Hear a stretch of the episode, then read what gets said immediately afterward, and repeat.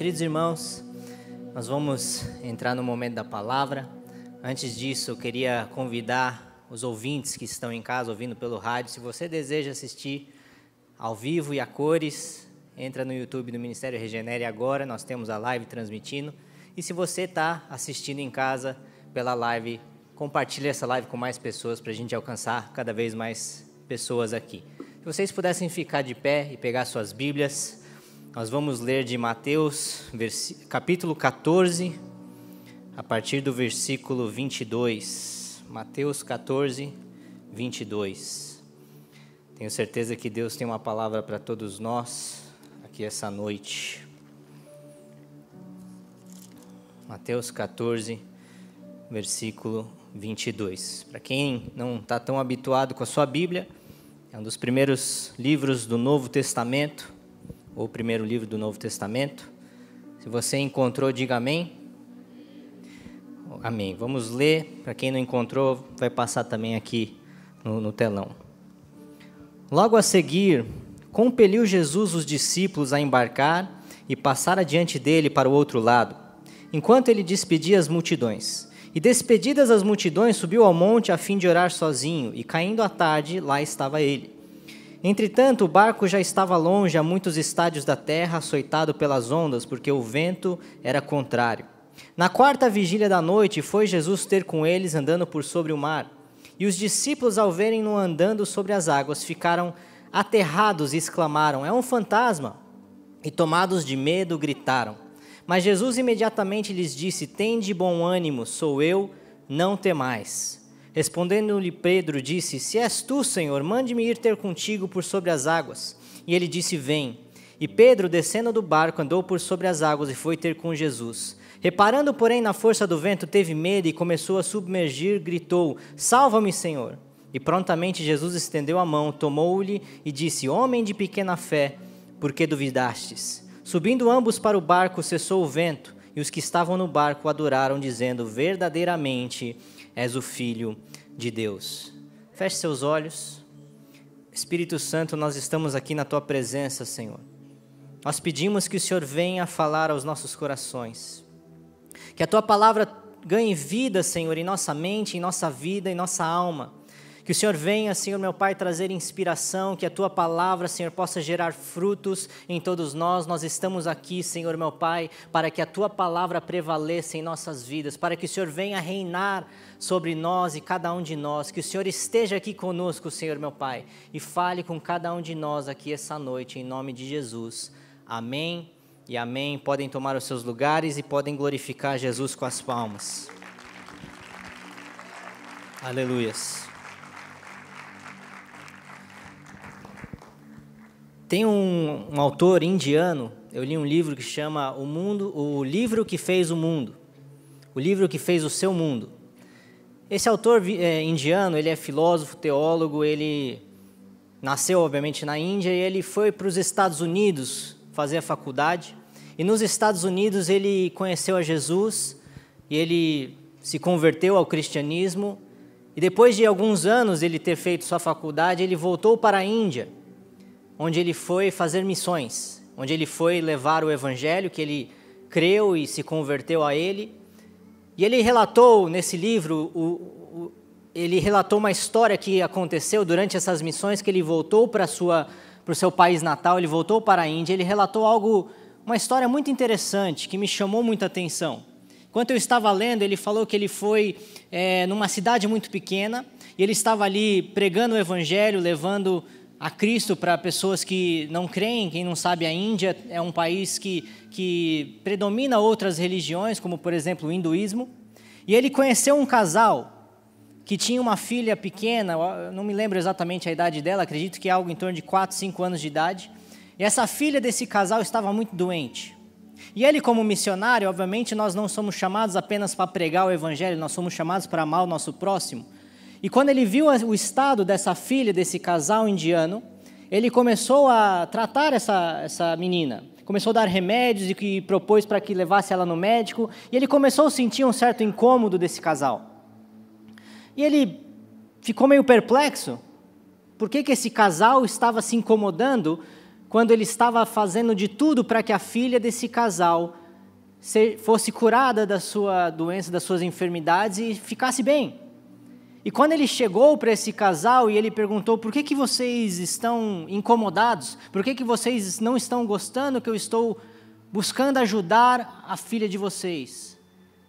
E eles falaram: por que, que você não deixa ela morrer? Porque uma vez que ela morre, ela vai se reencarnar numa outra vida, uma pessoa melhor. E essa história ele contou, e obviamente é algo que nos choca, porque uns pais desejando a própria morte da filha é algo completamente fora daquilo que nós temos como natural. É algo completamente fora daquilo que nós temos como paradigma de vida, como paradigma do mundo e da sociedade. E por que, que eu estou contando essa história? Porque ele falou que essa história o marcou e foi uma das coisas que levou ele a escrever o livro que ele escreveu, que se chama O Livro que Mudou o Seu Mundo, e obviamente ele está falando da Bíblia Sagrada. Porque quando nós entendemos a sociedade, nós temos alguns preceitos que nós somos ensinados desde criança. Nós somos criados e vamos crescendo ao longo da sociedade, e muitas coisas que nós aprendemos e temos como padrão, como normal da nossa vida, é algo completamente pautado na Bíblia Sagrada. E muitas vezes a gente não dá esse valor. Esse casal que tinha como religião o hinduísmo acreditava na reencarnação, onde nós morremos nessa vida aqui, nós nascemos de novo numa outra vida, em outro corpo, ou até mesmo outra espécie, como um animal, por exemplo. Mas ele falou isso e ele falou: olha, aqueles que nasceram no Ocidente, ele está falando das Américas, América do Norte, Central e Sul, onde nós estamos, vocês não têm noção do quanto que a sociedade de vocês foi baseada na filosofia, nos paradigmas da Bíblia Sagrada, num modelo judaico-cristão. E por ter esse modelo, por ter esses princípios, como por exemplo o casamento entre homem e mulher, vocês avançaram e vocês conquistaram o mundo em prosperidade, vocês conquistaram o mundo em avanços tecnológicos, vocês conquistaram o mundo economicamente até mesmo. E ele falou isso e algo me trouxe uma reflexão muito grande, porque quando nós olhamos hoje para o Ocidente, nós vemos cada vez mais a sociedade saindo dessa base, dessa, dessa plataforma que o próprio Deus nos concedeu, que é a Bíblia Sagrada, que moldou a sociedade ocidental, que moldou o mundo que nós vivemos, moldou a nossa sociedade. E o que, que nós vemos hoje? Nós vemos uma completa apostasia.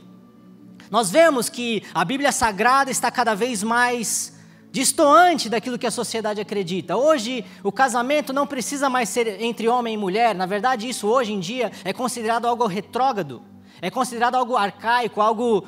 Ah, isso aí é uma invenção. Hoje em dia, nós temos diversas filosofias onde aquilo que era natural para nós, aquilo que muitos nem sabia, mas estava pautada na Bíblia Sagrada, está sendo tirado de lado, está sendo tirado da sociedade. Hoje, você nascer homem ou mulher é algo considerado simplesmente fisiológico, você, na verdade, pode ser o que você deseja ser, a como você se sente na sua mente, no seu interior. E quando nós olhamos para aquilo que a Bíblia Sagrada fala, ela já prevê tudo isso.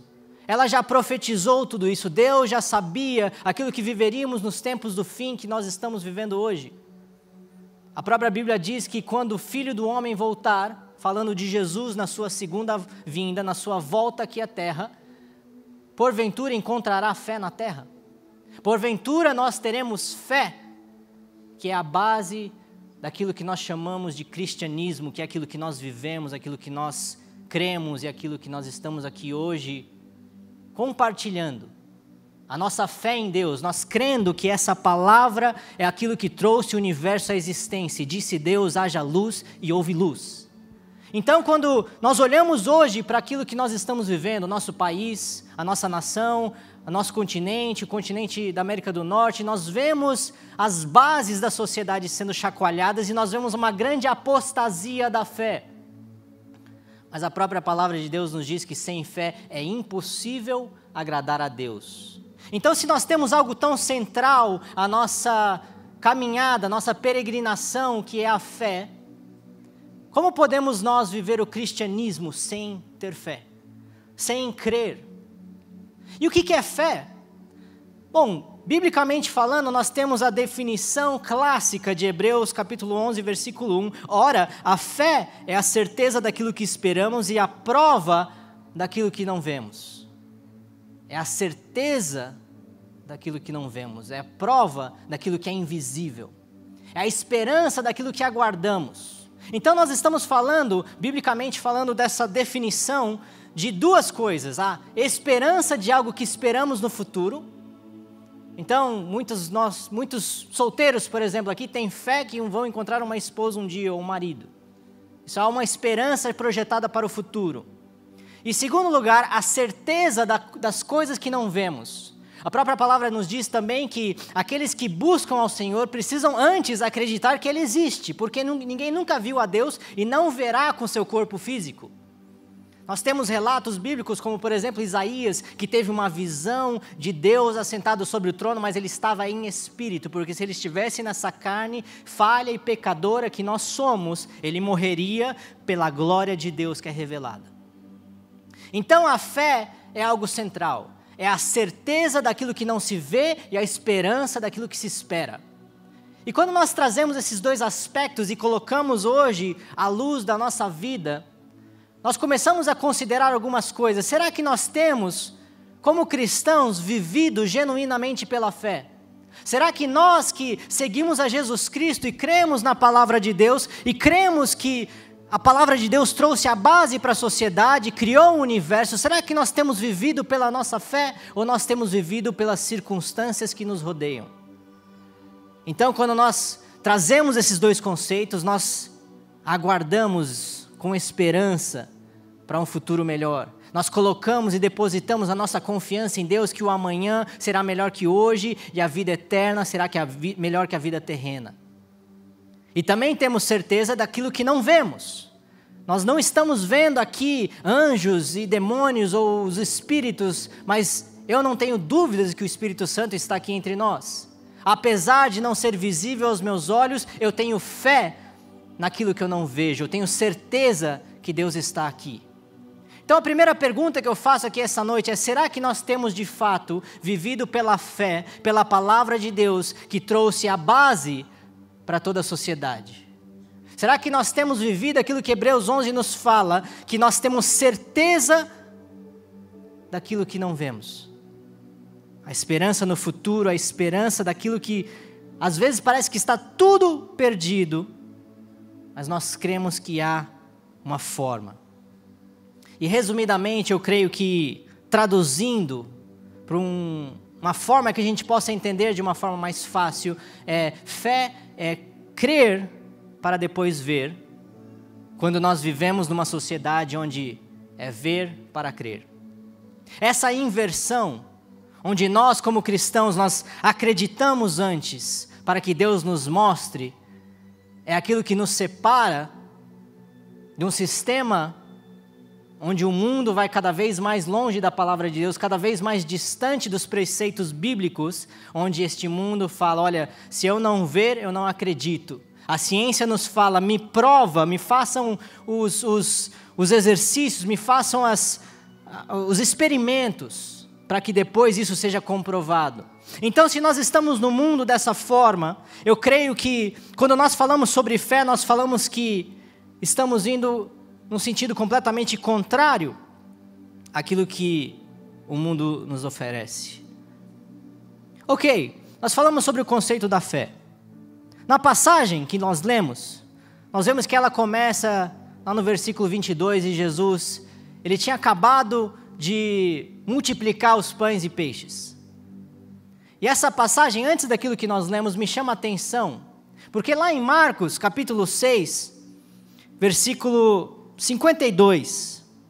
A palavra diz que, frente ao milagre que foi feito imediatamente antes dessa passagem que a gente leu aqui, Marcos 6,52 fala: Não tinham compreendido o milagre dos pães, antes o seu coração estava endurecido. Então, pensa comigo, Jesus tinha acabado de multiplicar pães e peixes, de, de cinco pães e dois peixes, Jesus alimenta cinco mil pessoas. E a palavra diz que os discípulos não haviam compreendido esse milagre porque os seus corações estavam endurecidos. Então, quando eu começo a entender o contexto da passagem que a gente leu, um pouco antes dessa ida dos discípulos ao mar da Galileia, nós vemos que Jesus olha para os discípulos, ele tendo acabado de fazer um milagre da multiplicação, os discípulos não nem sequer entenderam. Acredito eu que pelo aquilo que a Bíblia nos relata, que eles ficaram indiferentes ao milagre. Talvez eles não entenderam que Jesus tinha multiplicado, ou se entenderam, talvez tinham se acostumado com o milagre. Aí Jesus, ele, de uma forma proposital, a palavra de Deus nos diz que Jesus os impeliu, Jesus os ordenou a atravessar ao outro lado e falou: Eu não vou com vocês. Jesus os enviou, Jesus ordenou, não foi uma sugestão. E à medida que Jesus viu corações endurecidos, Jesus viu, viu, talvez uma indiferença ao milagre que tinha acabado de acontecer, ele falou: Esse povo, os meus discípulos ao menos, precisam aumentar e viver pela fé, que é o que, no, que o nosso Deus nos chama para fazer. A palavra de Deus nos diz, lá no versículo 22, Logo a seguir, compeliu Jesus os discípulos a embarcar e passar adiante dele para o outro lado, enquanto ele despedia as multidões. E despedidas as multidões, subiu ao monte a fim de orar sozinho, e caindo à tarde, lá estava ele só.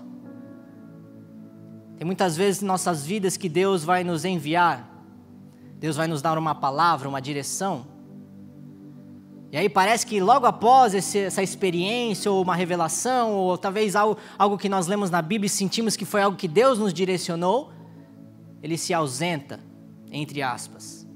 Ele some. Quantas vezes eu vivi isso, onde Deus chega e me dá uma palavra, olha, faz isso ou faz aquilo, e você continua ali com a sua vida de oração, como Jesus subiu aqui ao monte para orar, sozinho, no secreto. E às vezes você está ali orando e Deus está em silêncio. E às vezes parece que Deus não está nem com você. E às vezes parece que Deus não responde suas orações. Mas a palavra que você recebeu, o direcionamento que você recebeu está lá. Você não esqueceu dele. Teve uma pessoa que falou assim: o silêncio de Deus quer dizer que ele não tem novas instruções para você. A palavra já foi dada, a direção você recebeu. O silêncio de Deus muitas vezes pode simplesmente dizer que nós precisamos continuar fazendo aquilo que estamos fazendo. E foi exatamente isso que Jesus fez com os discípulos. Se a palavra de Deus nos diz que Jesus os impeliu, para que depois nós vimos ao longo da, do, do, texto da passagem que veio uma tempestade, muitos dos discípulos eram pescadores experientes, nenhuma tempestade chega do nada. Provavelmente eles já estavam vendo um céu cinzento, o, o vento soprando, e falaram: olha, isso aqui vai dar ruim. Isso aqui não vai dar bom. A gente vai atravessar o Mar da Galileia, o tempo tá, tá, tá virando. Eu acho que não vai dar muito bom a gente atravessar agora. E Jesus falou: vai, que depois eu encontro vocês. Será que muitas vezes nós vivemos isso? Nós vemos algo tempestuoso, nós vemos tempestades em nossa frente, nós vemos coisas que falam: isso aqui vai ser difícil. Isso aqui, na verdade, pode dar ruim. Isso aqui pode não ser bem sucedido, ou alguma coisa ruim pode acontecer disso tudo, mas Deus está falando: vai, e eu vou encontrar vocês no caminho. Será que muitas vezes nós vivemos isso? Será que tem alguém aqui hoje que já recebeu essa palavra e está pensando agora, como os discípulos: olha, talvez não seja uma boa ideia? Mas é exatamente isso que Jesus faz, e no versículo 22 e 23 ele envia eles e ele se ausenta. E se tem uma forma como Deus trabalha, uma forma, um modus operandi é desse. O meu próprio avô sempre falava que Deus fala pouco, mas está sempre agindo, está sempre atuando. No versículo 24, entretanto o barco já estava longe, a muitos estádios da terra, açoitado pelas ondas, porque o vento era contrário. No versículo 25, na quarta vigília da noite foi Jesus ter com eles, andando por sobre o mar.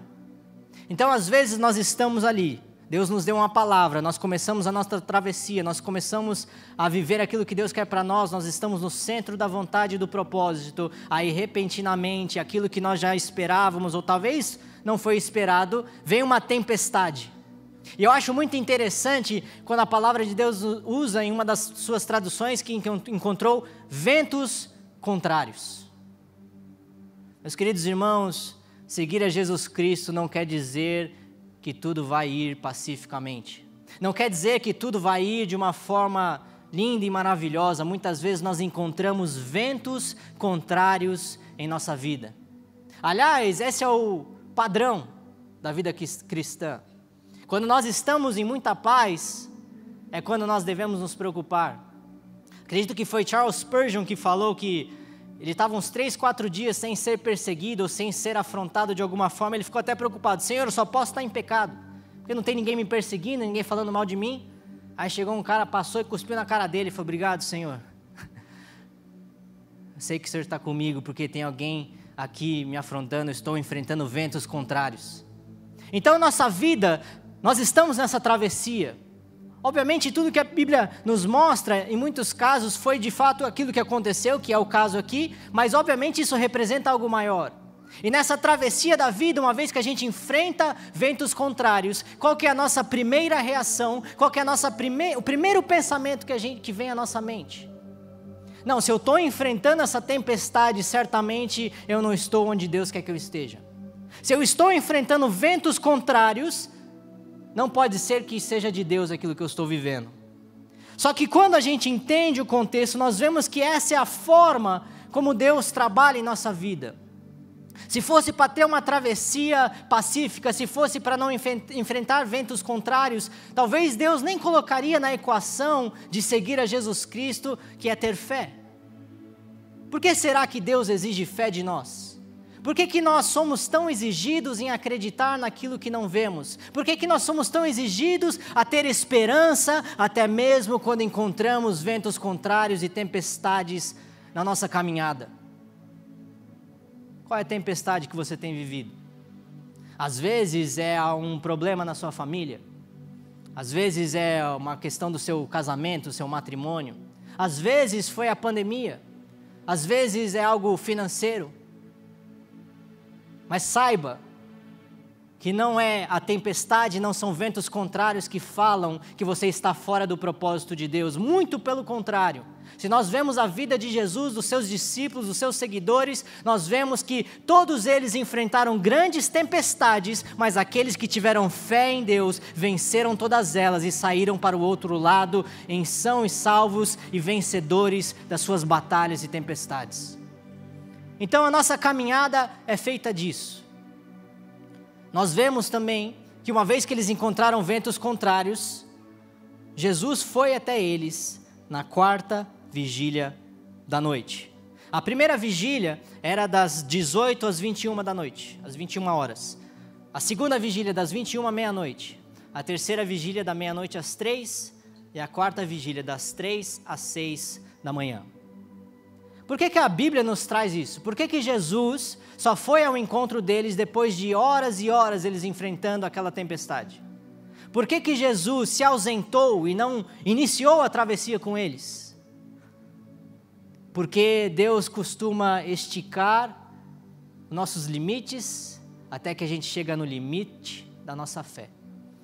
Porque é no limite, é quando nós somos exigidos, esticados, é quando nós somos provados, é quando a nossa fé é testada, é quando nós enfrentamos tempestades maiores daquilo que enfrentamos anteriormente, que nós temos o crescimento.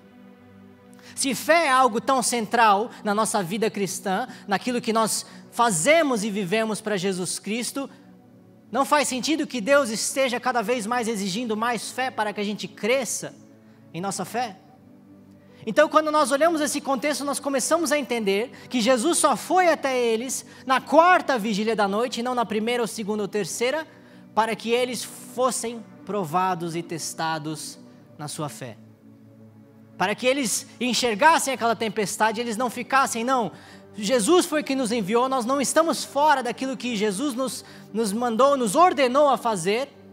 E depois de horas ali sendo provados e testados, enfrentando aquilo que ninguém gosta de enfrentar, saindo da sua zona de conforto, sendo enviados para o meio de uma tempestade, uma provação. Mas é no momento em que a noite está mais escura, é no momento onde nossas esperanças já se foram é no momento quando nós percebemos que não tem mais absolutamente nada humanamente possível a fazer que o nosso Deus entra em ação. É no momento que a noite é mais escura, que a, nossa, que a luz de Cristo brilha no horizonte. É no momento que a nossa vida está mais difícil, mais complicada no sentido de que nós não temos absolutamente nada a fazer para conseguir nos ajudar ou alguém possa fazer algo por nós, que Deus faz o seu impossível. E por quê? Por que, que Deus prefere agir no impossível do que naquilo que é possível? Por que, que Deus costuma escolher em diversas situações fazer aquilo que nós não podemos fazer, ao invés de agir na primeira, ou na segunda ou na terceira vigília, Ele espera chegar na quarta? Porque Deus não divide a sua glória com ninguém e muitas das vezes Ele simplesmente quer mostrar que foi Ele que fez e nem um humano que resolveu a situação. Quantas vezes nós chegamos no fundo do poço? Quantas vezes nós estamos numa tamanha luta, numa tamanha tempestade? Como por exemplo agora nós estamos vivendo em nossa igreja.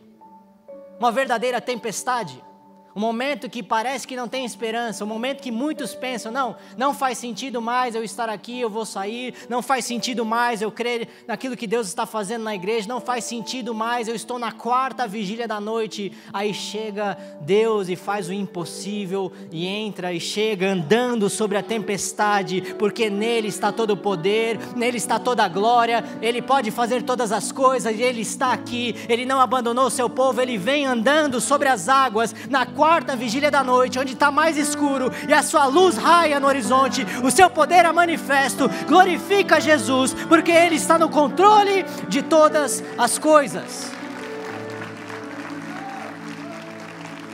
Aleluias.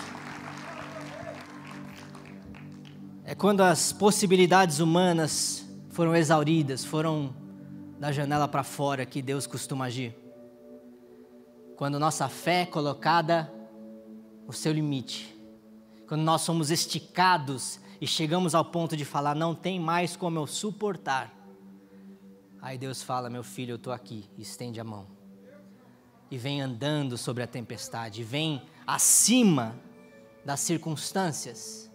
A palavra de Deus não diz que Jesus estava correndo ou se esquivando das ondas. Eu imagino que, ao relatar que Jesus andava no meio da tempestade, aonde ele pisava vinha a paz. Aonde ele pisava não havia onda. Aonde ele pisava o mar se acalmava. Ao redor dele a tempestade continuava, mas ele vinha andando tranquilamente sobre as águas. Deixa eu falar uma coisa para você: Deus não está preocupado com as suas circunstâncias, Deus não perdeu o controle do momento, da tempestade, Deus está no controle de todas as coisas, porque nele está todo o poder e toda a glória para todo sempre. Amém. Então Deus vem andando o Verbo, Jesus, vem andando sobre a tempestade.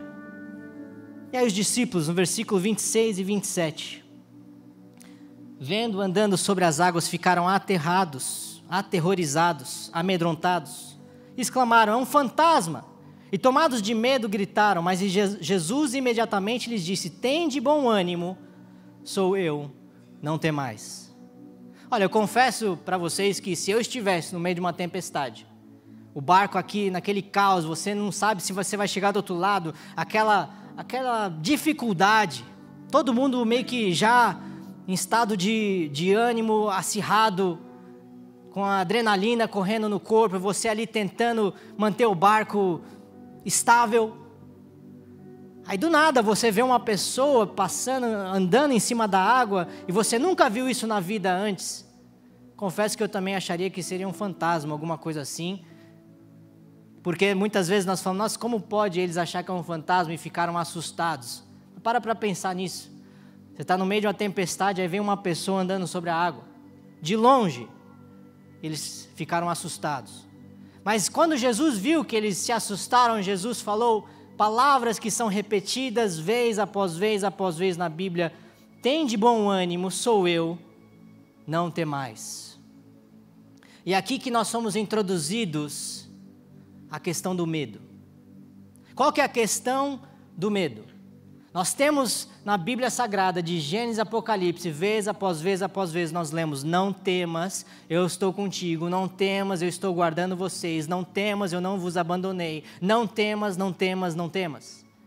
Se a Bíblia nos fala tantas vezes de nós não temermos, de nós não termos medo, de nós controlarmos essa emoção que vem de dentro de nós, ela tem muita importância, porque se a Bíblia fala uma vez já é importante, duas ou três ou diversas vezes, pode escrever em algum lugar para não esquecer. nós somos introduzidos ao conceito de medo ao contrário da fé. Se nós somos chamados a ter fé, e a Bíblia fala que a esperança daquilo que se aguarda e a certeza daquilo que não se vê, crer no invisível, crer no impossível, crer num Deus que nós consegui, não conseguimos ver, e ela fala diversas vezes: não temas. Nós começamos a entender, não apenas por essa passagem, mas por diversas outras, nós vemos que o medo é o oposto da fé. Onde o medo entra, a fé sai, onde a fé entra, o medo sai. E é nesse conceito que nós começamos a entender que a fé é algo que começa internamente. A fé é algo que começa dentro de nós. A fé é quando nós sentimos o medo natural, que é um mecanismo de defesa, é uma reação natural do corpo do ser humano, mas nós entendemos que nós não somos guiados ou nós não somos controlados pelas nossas emoções mas nós devemos controlar elas para que a gente consiga viver conforme nós cremos. Será que nós somos controlados pela nossa emoção? Ou será que nós estamos controlando nossas emoções para que a gente viva o que Deus quer para a gente? Eu faço essa pergunta porque nós vemos em diversos momentos, não apenas em momentos de medo ou ansiedade, mas nós vemos tantas pessoas que se deixam levar pelas suas emoções. E nós vemos essa passagem vez após vez após vez: não temas, não temas, não temas, porque eu estou contigo. Qual é o seu medo na sua vida? O que, que você tem tido relutância? O que, que aquilo que tem te amedrontado? O que, que é aquilo que tem impedido você de acreditar que Deus está agindo na sua vida? O que, que é que tem afastado de você a fé no Deus que te prometeu aquilo que você está vivendo. Porque ter fé não é apenas todas essas definições que eu trouxe para vocês, mas ter fé é confiança naquele que prometeu porque aquele que prometeu é fiel e justo, a sua palavra não volta vazia, e Deus está aqui essa noite falando: olha, se eu falei, está falado, a minha palavra não volta para mim vazia, se eu falei, vai acontecer. Nós temos que ter fé na palavra de Deus para que a gente possa viver o impossível e viver o milagre a partir daqui desta noite para toda a nossa vida. E essa é a fé que Deus espera de nós. E eu acho interessante que acredito que é, é 1 João capítulo 5, versículo 4, João fala, porque todo que é nascido de Deus vence o mundo, e esta é a vitória que vence o mundo, a nossa fé. É incrível como a Bíblia se relaciona, a Bíblia, ela, muitas vezes você vê até mesmo algo proposital, quando Jesus fala, não temais e tem de bom ânimo. O tem de bom ânimo também nos volta a lembrar aquilo que Jesus falou: tem de bom ânimo, pois eu venci o mundo. No mundo tereis aflições, mas tende bom ânimo, porque eu venci o mundo. Aí João fala: olha, esta é a vitória que vence o mundo, a vossa fé. E Jesus, ele relaciona tudo isso quando ele fala: Olha, não temas, tem de bom ânimo, eu estou aqui, sou eu que estou andando sobre as águas, sou eu que tenho poder sobre as adversidades, as circunstâncias da vida, da sua vida. Se você simplesmente controlar esse sentimento que vem de dentro de você, se você tomar controle do medo que está dentro de você, você certamente passará a viver pela fé que nos ajuda a ter vitória sobre o mundo. Esta é a vitória que temos sobre o mundo a nossa fé, a fé em Jesus Cristo, a fé na palavra de Deus, acreditar naquilo que é não visível aos nossos olhos, mas é pela fé que nós vencemos o mundo. Então, as nossas vitórias, a forma como nós passamos as nossas tempestades, é tendo fé em Deus, é crendo que se Ele nos enviou, até mesmo num momento em que parecia que já ia dar tempestade, e a tempestade certamente veio, Ele é fiel e poderoso para cumprir a Sua palavra e não nos enviaria para naufragarmos. Aí, no versículo 28, nós vemos Pedro falar: Olha, se é tu mesmo, Senhor, se é você mesmo, Senhor Jesus, me chama aí para andar sobre as águas, me chama aí para viver algo impossível, me chama aí para viver o sobrenatural na minha vida, me chama, Senhor, se é tu mesmo. E eu acho interessante que muitas vezes nós não sabemos orar a Deus e temos medo até mesmo de orar. Por quê?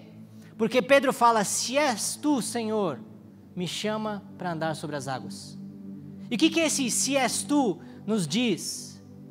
É algo que Deus falou ao povo de Israel no Antigo Testamento num contexto onde estavam falando sobre o dízimo e ofertas do povo de Israel para sustentar o, o, aqueles que cuidavam da, do templo do Senhor, Deus falou: Olha, fazei prova de mim se vocês derem os seus dízimos e ofertas, se eu não vou abençoar vocês de uma sobremedida muito mais do que vocês podem contribuir para mim. Mas esse fazer prova de mim é algo que pode ser aplicado para tudo aquilo que Deus pode nos oferecer. Fazei prova de mim. E quando nós estamos diante de Deus e nós temos a intimidade, nós temos a ousadia, nós temos a fé e a coragem de fazer as orações sinceras que nós precisamos fazer a Deus, é quando nós fazemos prova dele. Muitas vezes as pessoas não têm coragem de fazer a, oração que está no seu coração. Aí eu pergunto para você, você, você acha que você vai ofender a Deus se você falar aquilo que está no seu coração e ser sincero na sua oração? Você, vai, você acha que você vai ofender a Deus se você fazer prova dele e colocar ele à prova e falar: olha, sim, o Senhor está comigo, se o Senhor me deu essa palavra, deixe-me viver o sobrenatural, deixe-me viver pela minha fé, deixe-me andar sobre as águas, e és tu, Senhor, deixe-me fazer prova de ti, me chame para andar sobre as águas, me chame para vencer essas tempestades, porque o Senhor é Deus e a tua palavra é poderosa para me ajudar a viver o sobrenatural. Será que nós temos tido fé até mesmo de fazer as orações sinceras? Será que nós temos feito prova de Deus no nosso quarto de oração? Será que nós temos vivido uma vida transparente diante do nosso Deus para fazer prova dele? Se és tu, Senhor Jesus, me chame para andar sobre as águas. Aí, quando nós fazemos prova de Deus, quando nós temos ousadia e fé em nossa oração, onde a própria Bíblia diz que não é por muito orar que seremos ouvidos, nós seremos ouvidos pela nossa fé. Aí nós fazemos prova de Deus e muitas vezes, quando nós chegamos a esse ponto de intimidade, de ousadia, de nos aproximarmos do trono da graça com ousadia e confiança, que Deus é um Pai bom que deseja abençoar os seus filhos. Aí Jesus, o nosso Deus, nos responde: então venha e ande sobre as águas vença as tuas circunstâncias, venha guerrear e pelejar na batalha, porque eu estou contigo. Venha andar sobre aquilo que estava te assolando no barco, venha pisar na cabeça da serpente, venha pisar sobre as águas que estavam trazendo o seu barco para naufragar, porque Deus nos deu a palavra e falou: venha andar, porque você fez prova de mim, você teve fé na minha vida, na, na minha pessoa, na minha palavra, e você agora é capacitado para viver o impossível. E aí Pedro vai e ele pisa para fora do barco, ele começa a andar sobre as águas. Isso é algo completamente simbólico também no sentido de que ter fé também pode ser traduzido de, vamos dizer aqui, eu estou aqui, eu piso aqui, onde não tem chão, e Deus coloca chão debaixo do meu pé. Ter fé é dar um passo onde você não tem chão. Ter fé é ir para onde você não conhece. Ter fé é fazer aquilo que você não sabe fazer. Ter fé é abrir uma porta que você nunca abriu antes na sua vida, porque Deus te deu uma palavra. Não é por mero achismo ou por simplesmente você querer algo. Não é pela nossa vontade, mas pelo direcionamento de Deus. Foi Jesus que enviou os discípulos para essa travessia, foi Jesus que os ordenou. Então, certamente não seria uma tempestade que impedir eles de chegar no outro lugar, no outro lado. Mas não apenas isso, Pedro fez prova do Deus encarnado, de Jesus Cristo, e falou: Se és tu, Senhor, me chame para andar sobre as águas. E Jesus falou: Venha e ande e faça aquilo que poucos homens na história da humanidade fizeram. Jesus e Pedro andaram sobre as águas. E Deus está nos chamando aqui essa noite para que a gente ande sobre as águas com Ele.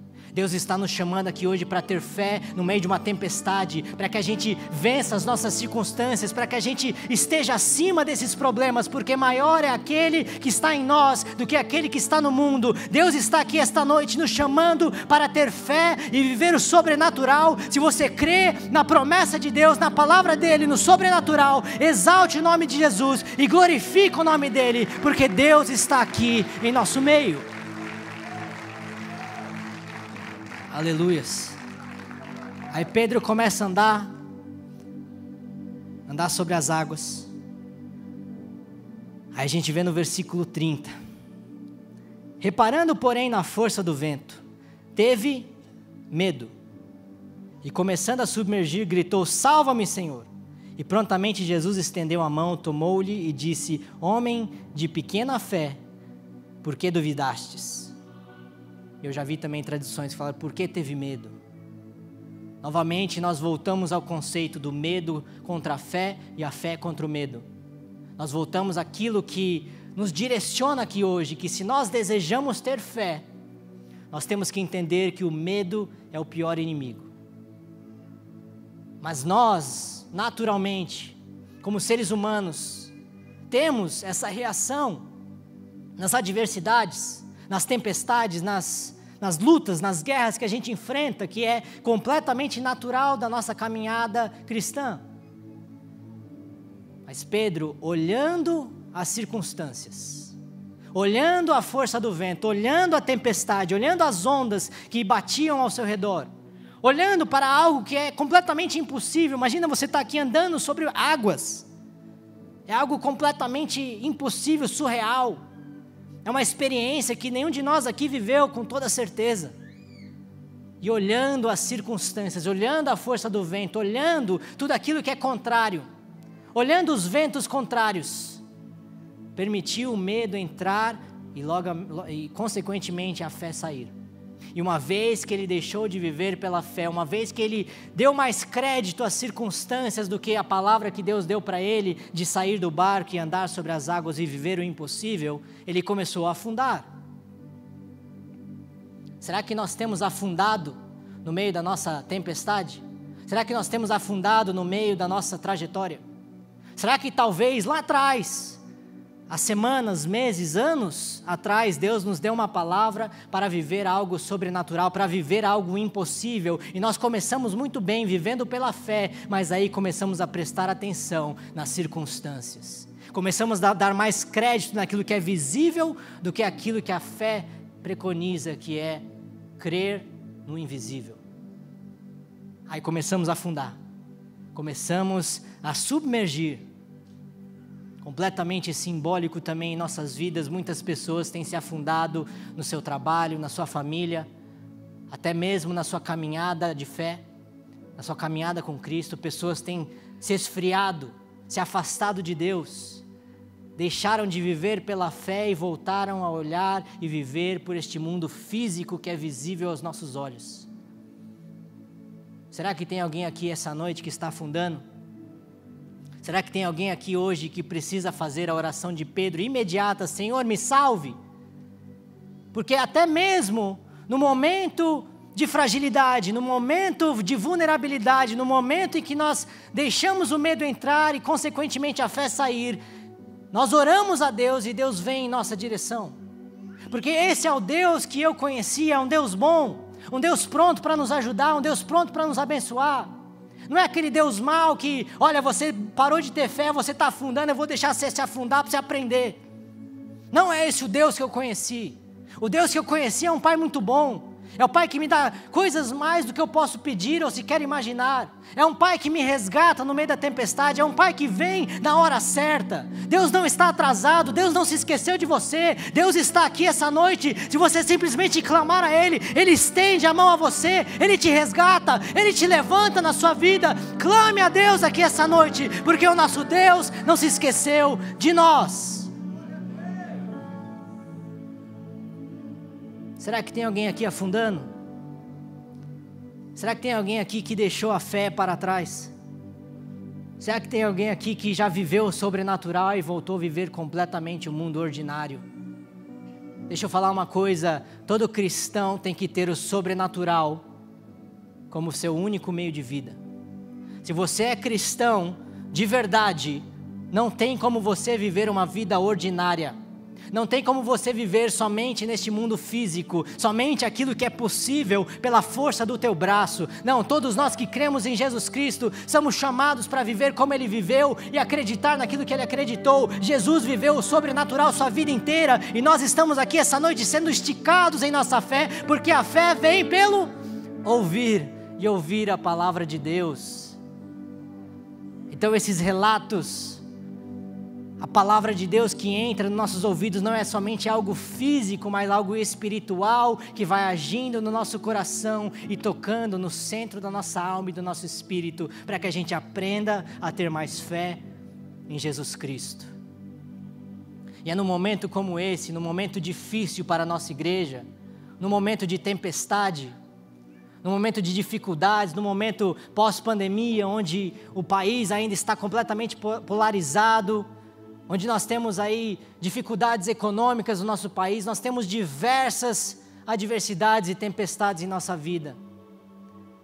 Mas Deus estende a mão e nos resgata e nos levanta se nós simplesmente clamarmos ao nome dEle e voltarmos a viver pela fé que Ele nos enviou quando Ele nos chamou. Jesus levantou Pedro, o levou para o barco e falou: Homem de pequena fé, Imagina nós, né? Pedro andou sobre as águas, eu nunca andei sobre as águas. Pedro tinha pouca fé, então acho que eu nem fé tenho. Homem de pequena fé, por que duvidastes? Aí Jesus prontamente estendeu a mão e trouxe para o barco, e quando eles entraram no barco, o vento cessou. Esse vento cessou somente nos fala que Jesus sempre esteve no controle da situação. Na verdade, se você me perguntasse quem é que permitiu, quem é que até mesmo enviou a tempestade, eu não vou entrar nesse mérito agora, teológico, foi o próprio Deus. Foi o diabo que mandou a tempestade. O próprio Deus, foi o Jesus que os enviou, Jesus sabia o que ia acontecer.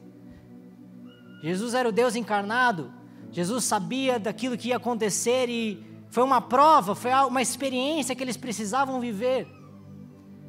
E aí Jesus fala, homem de pequena fé, por que duvidastes? Ele entra no barco e o vento cessa, mostrando que Deus está no controle de toda tempestade, de toda circunstância, de toda dificuldade que a gente enfrenta, de toda turbulência no meio da igreja, de todas as dificuldades da nossa família. Deus está no controle de todas as coisas. Ele está nos chamando aqui hoje para crer mais nele do que nas nossas circunstâncias, para que a gente consiga andar sobre as águas, porque ele está no controle de tudo e no momento que ele desejar, o vento cessará e a tempestade acabará.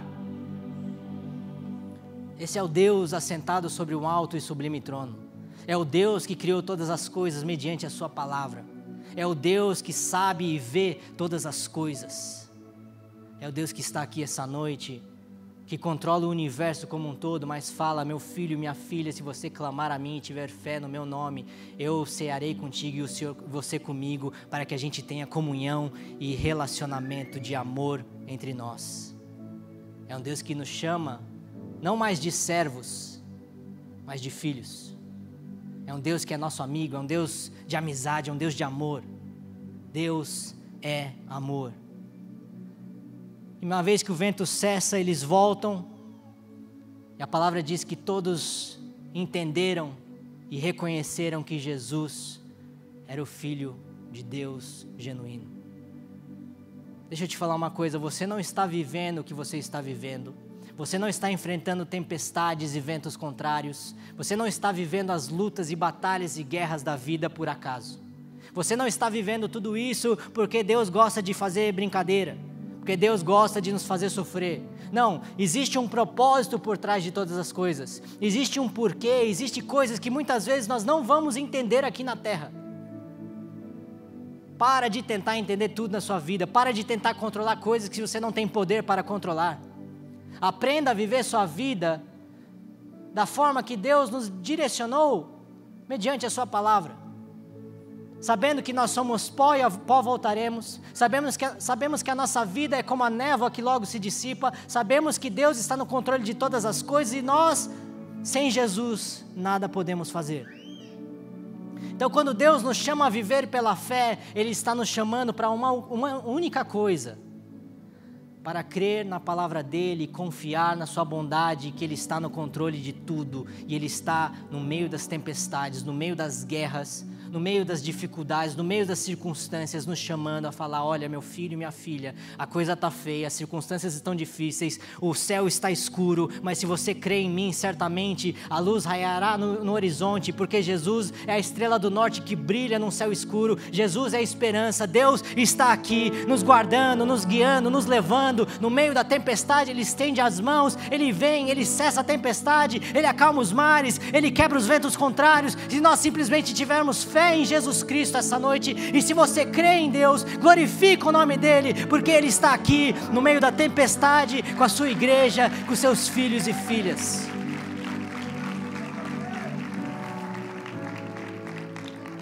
Mas eu quero fazer uma pergunta. Quem vocês acham que teve mais fé?